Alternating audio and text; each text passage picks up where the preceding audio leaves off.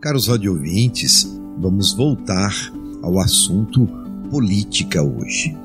E vamos falar sobre a participação dos cristãos na política partidária. Qual é o nosso papel político neste momento crucial da história do Brasil? Para nós cristãos, fazer política devia ser um ato natural o ato natural de quem vive em sociedade, como nos ensina o Papa Francisco, e eu já falei sobre isso aqui no rádio.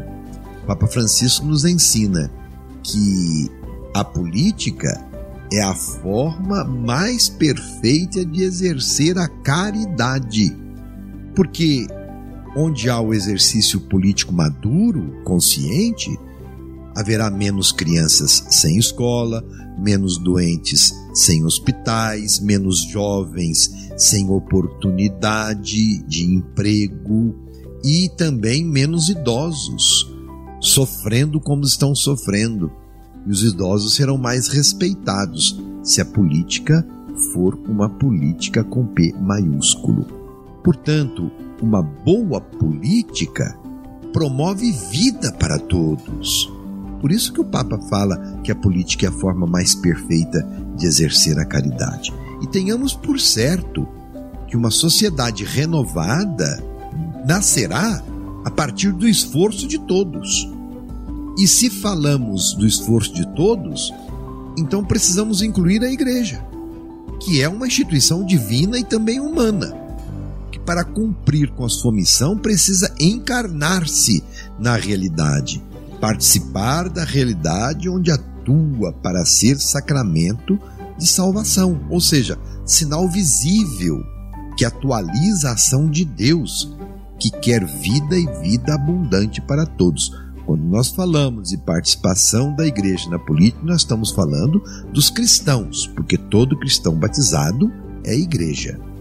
Numa análise mais simples da realidade, nós constatamos infelizmente, um acentuado desinteresse de grande parte da população pela política. Isso certamente devido ao que é chamado de analfabetismo político e até mesmo dos cristãos, um desinteresse. Parece mesmo um fator cultural entre nós. Aquele entendimento do exercício político como exercício da esperteza, o exercício da política como espaço legal de manobra, oportunidade para consolidação de poder pessoal, de poder familiar ou de poder de grupos, ou ainda a política como arte do enriquecimento ilícito. É preciso que nos perguntemos como reverter esta ideia errônea de política, porque política não é isso, isso é politicagem. Será necessário um esforço conjunto e persistente para mudar esta ideia errada sobre política. E quando falo da participação da igreja na política, repito, me refiro ao povo de Deus, a cada batizado. Já a igreja instituição quer dizer nós, os bispos, os padres, os diáconos, não devem e não podem fazer política partidária. Quer dizer, não devem e não podem ser candidato, buscar o poder civil, porque a nossa missão é outra. Nosso papel na política, como igreja, é educar.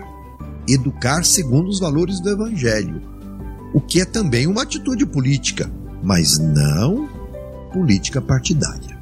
E quando você ouve um padre querendo ser candidato, saiba que ele está sendo infiel à missão primeira que assumiu perante o povo de Deus. E pior ainda, quem usa o nome de padre para se aproveitar dessa condição e levar vantagem sobre o povo, que o respeita ou que respeita muito o nome do padre. Usar o nome de padre para ter voto já diz da má intenção do candidato. Portanto, fazer política partidária não é para nós, os consagrados. É papel do leigo fazer política partidária. É o leigo que deve ser candidato.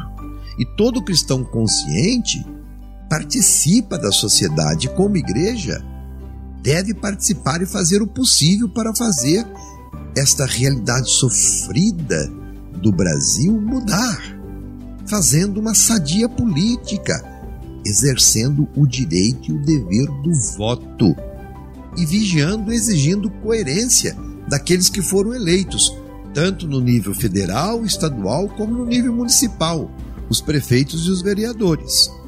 Então, agir politicamente e também se apresentar para ser candidato.